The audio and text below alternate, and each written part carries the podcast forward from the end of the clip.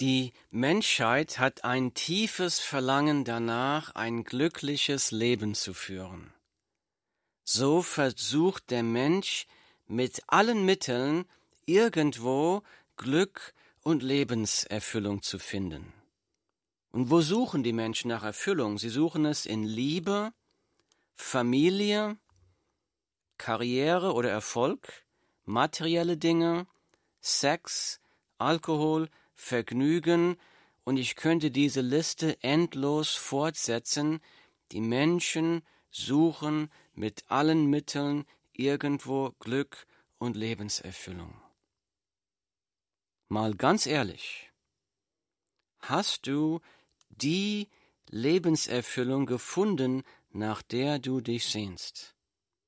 Hast du das schon gefunden? Oder denkst du heute noch, mir fehlt noch etwas zum Glücklichsein. Ich bin noch nicht da angekommen, wonach ich mich sehne. So ist die Frage, was fehlt noch? Wo, wie kommt man zum Glücklichsein? Wie kommt man zur wahren Lebenserfüllung? Ich lese aus dem Wort Gottes, da lese ich, als er, Jesus, aber die Volksmenge sah, stieg er auf den Berg, und als er sich setzte, traten seine Jünger zu ihm.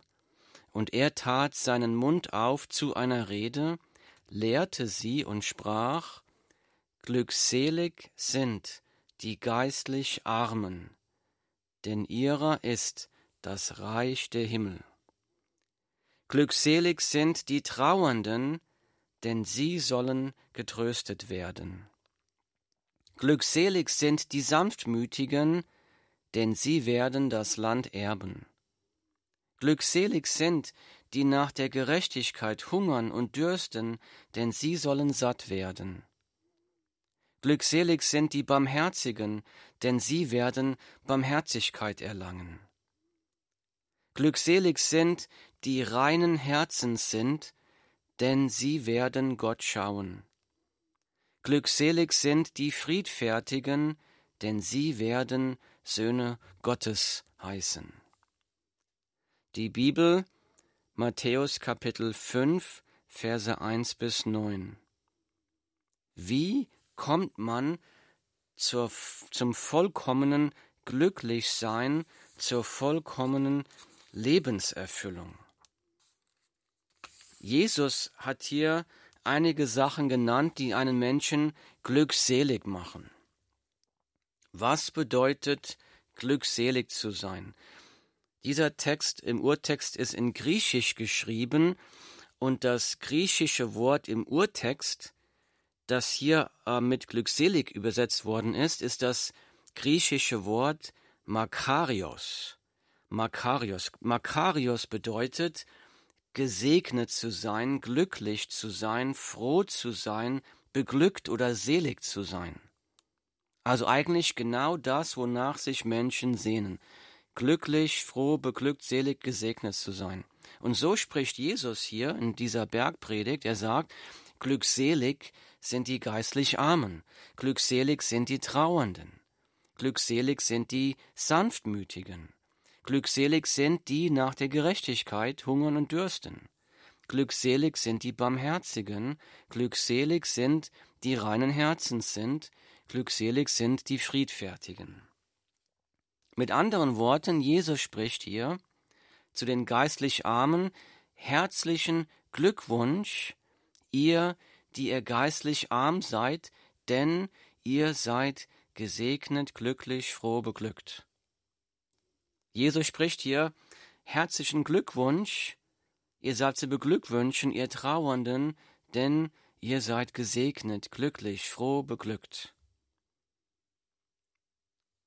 Herzlichen Glückwunsch, ihr seid zu beglückwünschen, ihr, die ihr nach der Gerechtigkeit hungert und dürstet, denn ihr seid gesegnet, glücklich, froh, beglückt und so weiter und so weiter. Mit anderen Worten, diese Charaktereigenschaften, die Jesus hier beschreibt in dieser Bergpredigt, das sind Menschen, die genau das gefunden haben, wonach die ganze Welt vergeblich sucht nach vollkommenem Glücklichsein, nach vollkommener Lebenserfüllung.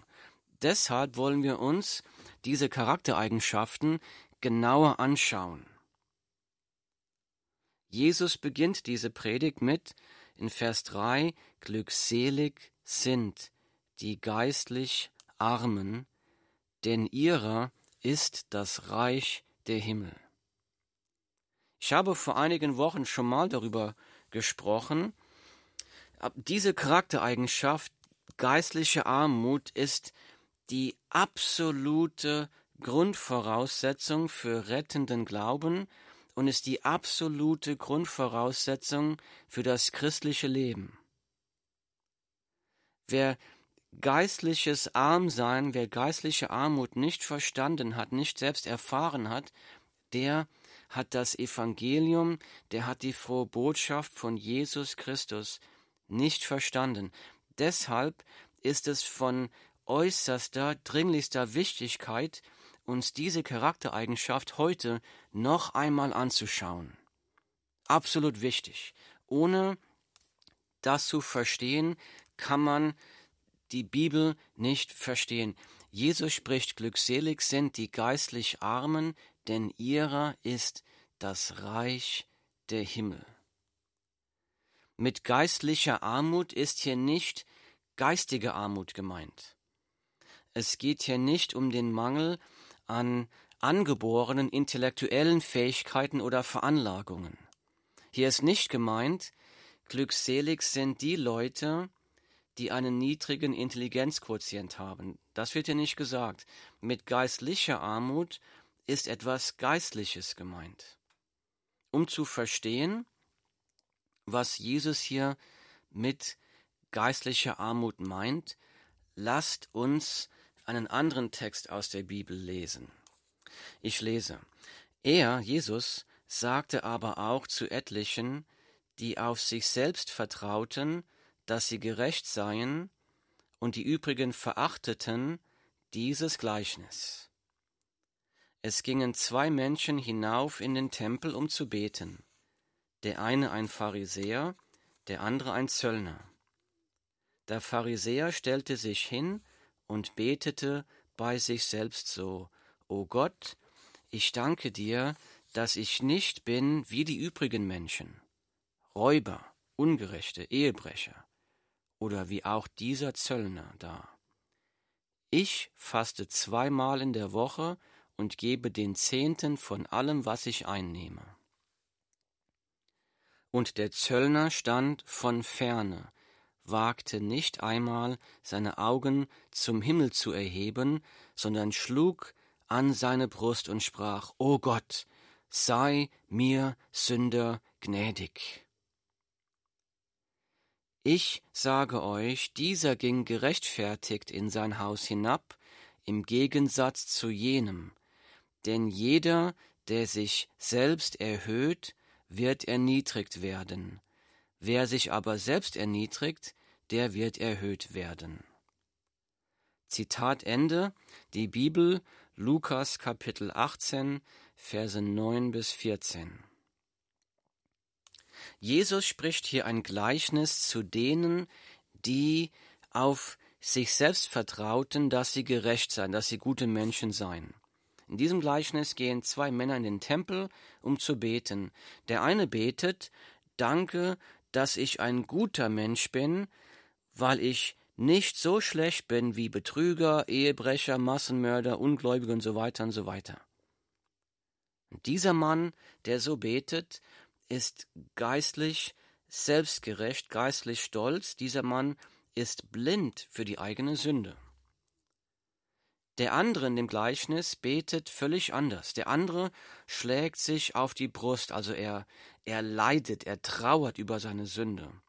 Er wagt es noch nicht einmal, zu Gott heraufzuschauen, er kann doch nicht einmal ein großes Gebet sprechen, er kann nur flehen, O Gott, sei mir Sünder gnädig. Das ist was Jesus mit geistlich arm meint. Jemand, der erkennt, vor dem heiligen Gott bin ich ein elender, verlorener Sünder. Ich habe den Zorn Gottes verdient. Ich kann nichts anderes tun, als um die Gnade Gottes zu flehen. Es gibt nichts, was ich Gott bringen kann, um ihn zu besänftigen, weil ich nichts vorzeigen kann, was mich vor Gott gerecht machen kann.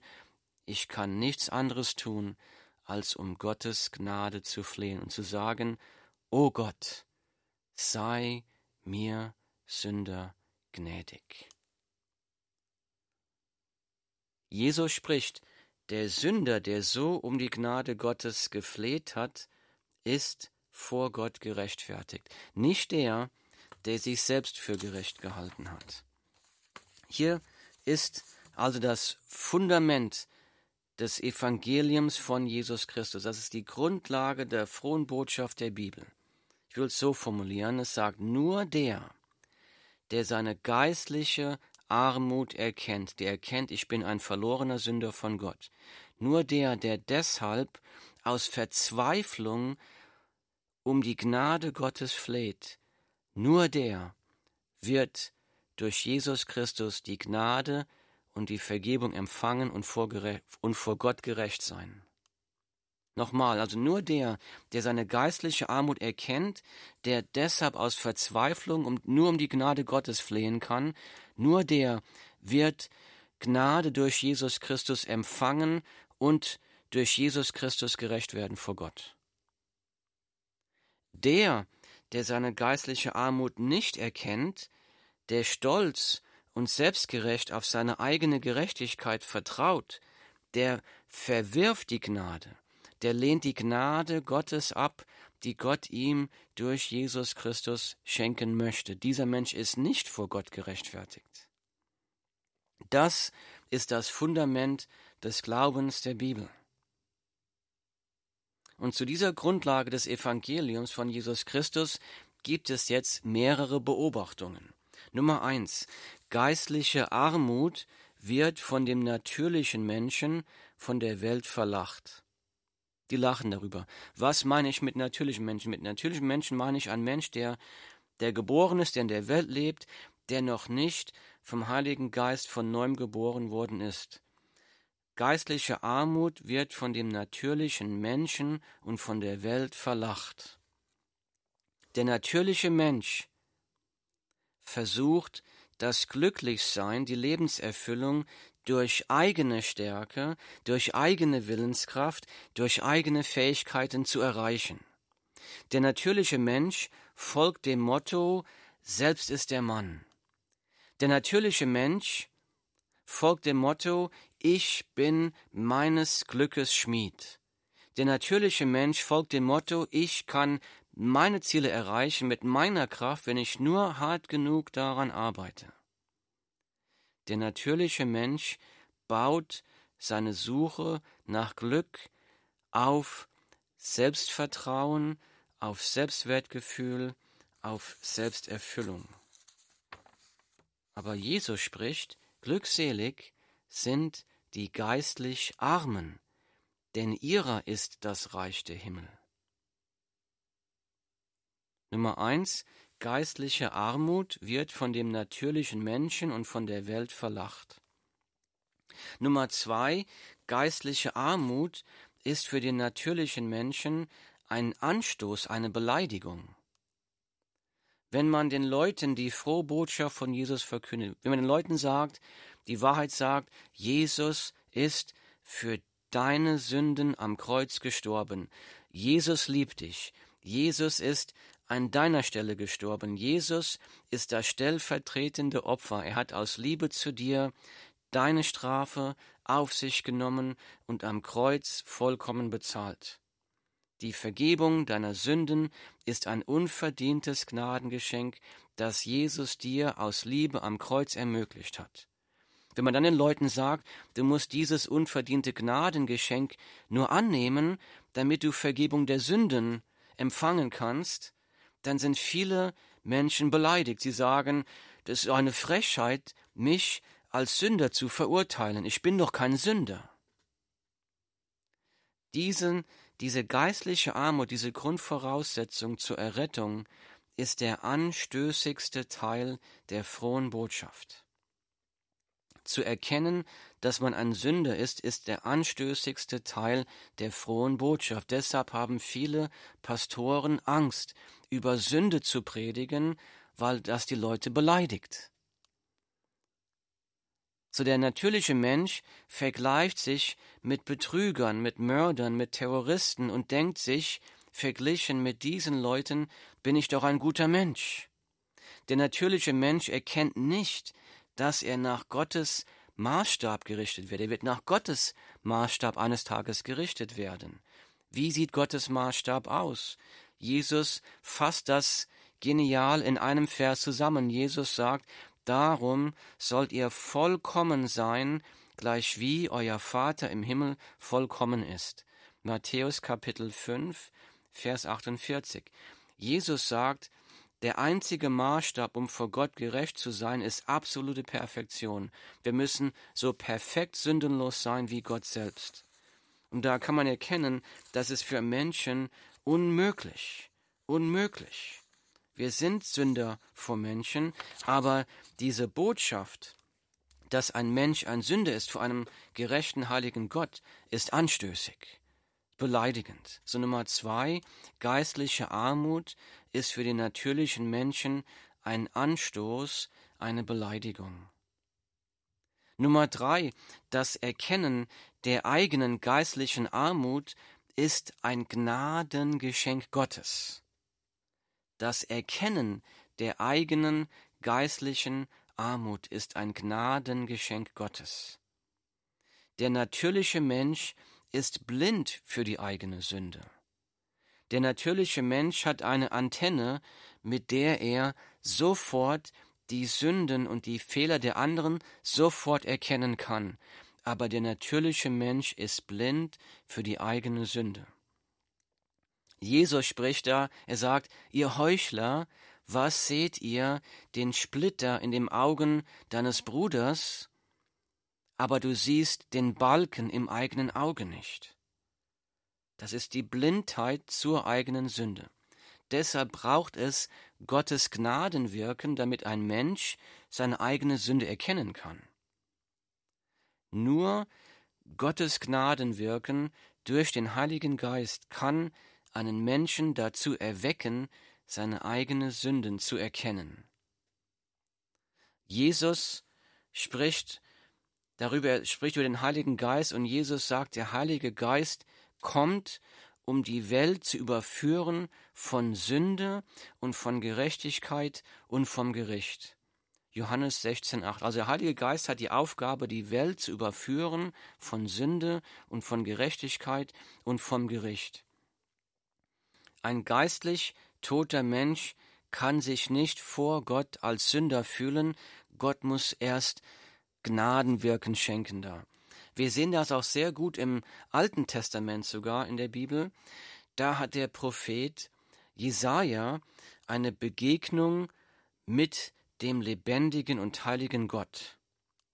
Und als Jesaja vor diesem heiligen Gott steht, da wurde er sich seiner Sünde sofort bewusst und er schrie, wehe mir, ich vergehe. Jesaja Kapitel 6, Vers 5. Wehe mich vergehe, denn ich bin ein Mann mit unreinen Lippen und wohne unter einem Volk, das unreine Lippen hat. Denn meine Augen haben den König, den Herrn der Herrscharen gesehen. Also er hat eine Begegnung mit Gott, und wenn ein Mensch vor unserem heiligen, allmächtigen Gott steht, dann wird einem Mensch sofort bewusst, wie sündhaft, wie elend wir vor Gott stehen und dass wir den Zorn Gottes verdient haben. Wenn du dich vor Gott also als Sünder fühlst heute Morgen, dann ist das ein Zeichen, dass du geistlich lebendig bist, ein Zeichen dafür, dass der Heilige Geist in dir am Wirken ist, er gibt dir Augen, deine Sünde zu erkennen. Nummer drei, das Erkennen der eigenen geistlichen Armut ist ein Gnadengeschenk Gottes. Nummer vier, das Bekennen der eigenen geistlichen Armut ist die absolute Grundvoraussetzung für das christliche Leben. Das Bekennen der eigenen geistlichen Armut ist die absolute Grundvoraussetzung für das christliche Leben. Manche Menschen versuchen, das christliche Leben aus eigener Kraft zu führen.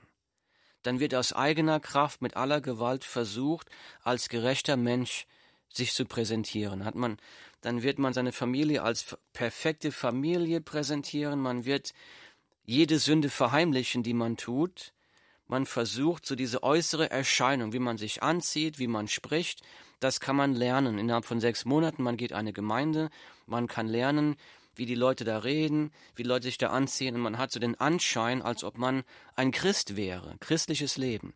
Aber Jesus Christus zerschmettert solch ein Christenleben. Er sagt, glückselig sind die geistlich Armen, denn ihrer ist das Reich der Himmel.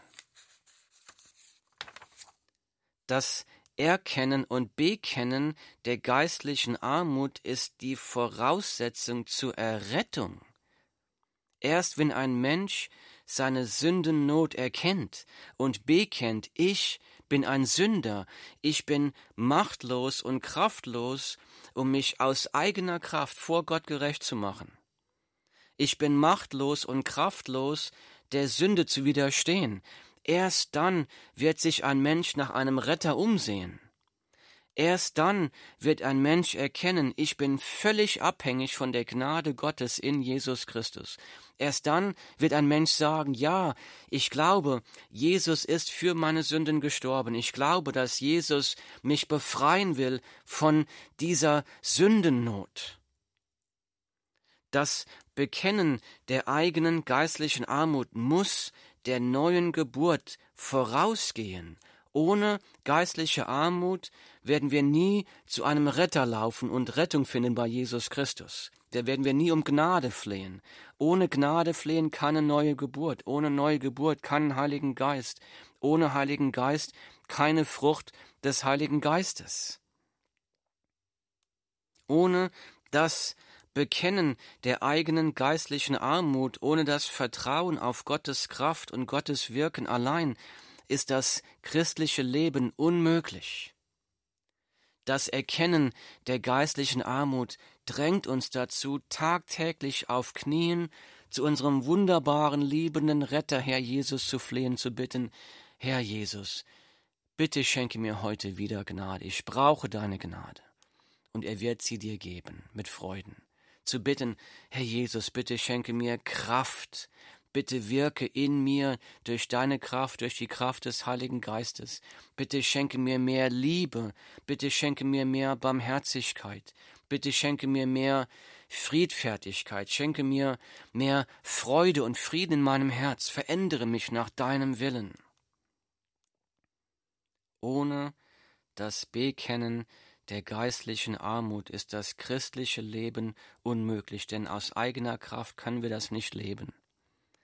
Alle christlichen Charaktereigenschaften wie Liebe, Sanftmut, Barmherzigkeit, Friedfertigkeit, Hoffnung, Frieden und so weiter, das kann der Heilige Geist nur in uns bewirken, wenn wir erkennen, dass wir aus eigener Kraft es nicht tun können, wenn wir ihn darum bitten.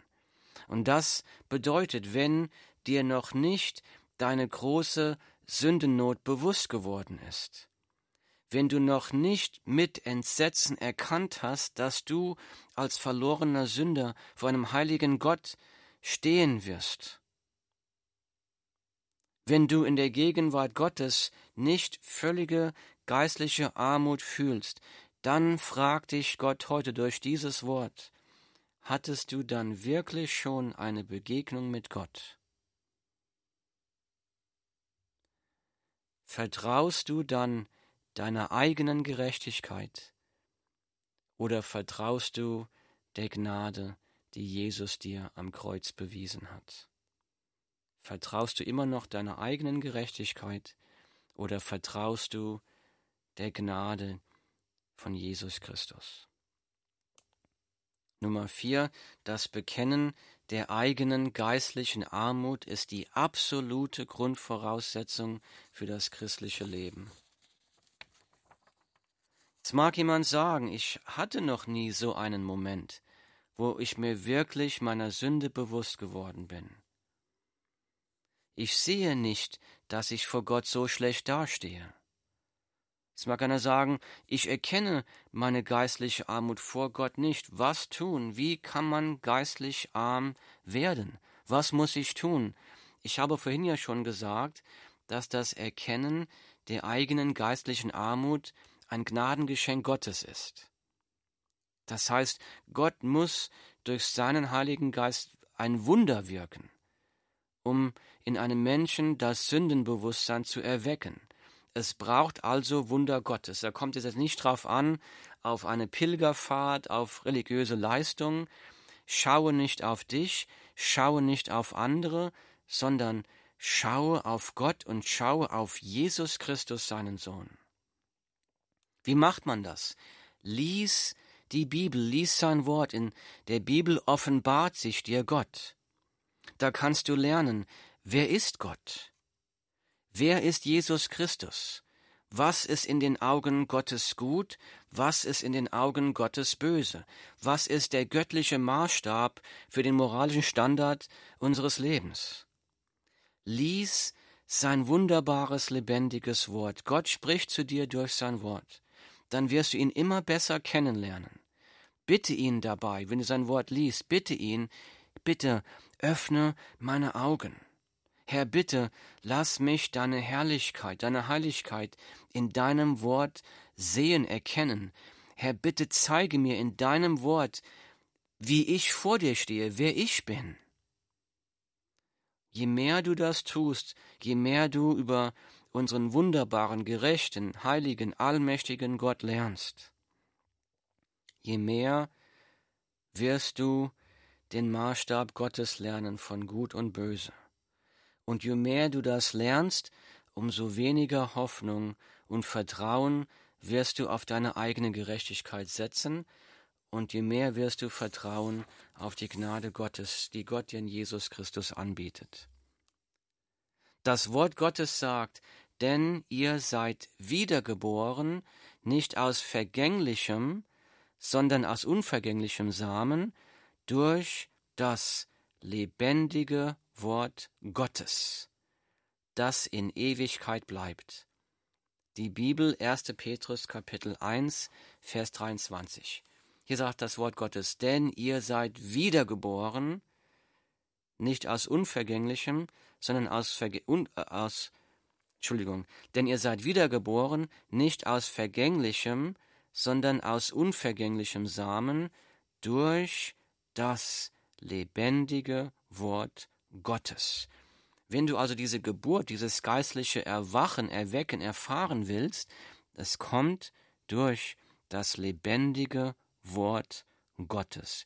Hier sagt das Wort Gottes, ihr seid wiedergeboren durch das lebendige Wort Gottes. Gott wirkt durch sein lebendiges Wort. Lies sein Wort und bitte Gott, dass er dich dabei lebendig macht.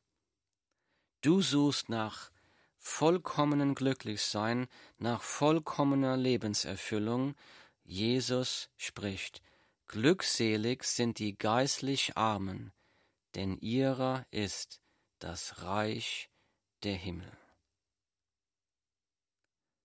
Himmlischer Vater, Herr, wir loben und preisen dich. Du bist der allmächtige, heilige Schöpfer des Universums. Du hältst diese Welt, du hältst unsere Seelen, unser Leben in deiner Hand. Und du wirst diese Welt eines Tages richten. Vater, ich danke dir, dass du uns die Vergebung der Sünden durch Jesus Christus anbietest, ein Gnadengeschenk Gottes.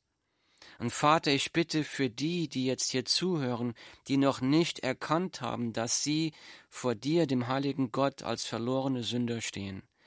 Vater, ich flehe dich an, bitte sende die Kraft des Heiligen Geistes, um diese Menschen ihrer Sünde und dem Gericht zu überführen. aber offenbare ihnen auch die frohe Botschaft von Jesus Christus. Lass sie deine Gnade, deine Liebe, deine Barmherzigkeit in Jesus erkennen und zu Jesus laufen, um dort die Errettung und neues Leben in dir zu finden. Dein Name sei gelobt und gepriesen in Ewigkeit. Wir danken dir in Jesu Namen. Amen.